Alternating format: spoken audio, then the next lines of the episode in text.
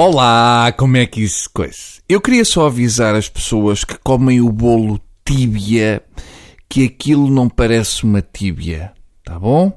Aqui é ontem vi um bolo tíbia com um descaído. Não sei se percebem. E depois da primeira dentada é pior. Mas vocês é que sabem da vossa vida. Mas eu, por princípio, não deixo os miúdos verem uma tia abocanhar uma tíbia na Versalhes. Pronto, era só isto. Antes de entrar no tema 2, eu não queria deixar passar a oportunidade de dar os parabéns à Malala. Parabéns, Malala, pelo Nobel da Paz.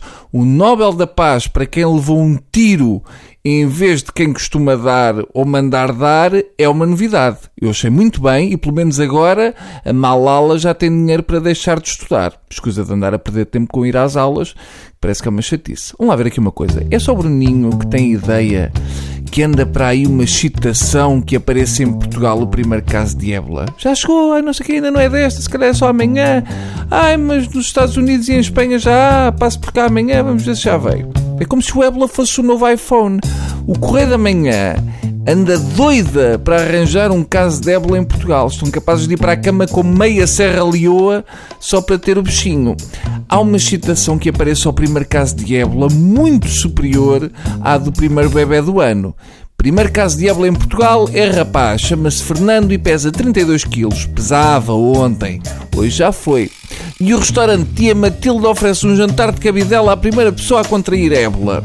Ora, se os jornalistas andam excitados, a população anda preocupada. Quando se soube que as análises ao doente internado no Porto com suspeito de ébola deram resultado negativo, a reação geral foi: epá, afinal era só uma leucemia fulminante. Ufa, a sacana do gajo que me assustou. Há uma espécie de semisteria contida, generalizada. No Hospital de Santa Maria, o doente com suspeitas de ébola, afinal era só uma fantasia de Halloween. E há teorias para todos os gostos. Uns como o médico Pinto Coelho diz que isto vai lá com vacinas e vida mais saudável. Outros dizem que em dezembro só sobram as baratas e o Manuel Oliveira. Eu, por mim, estou naquela que não entra em pânico enquanto o meu corretor ortográfico não reconhecer a palavra ébola. E também não me importo de morrer de ébola se formos todos.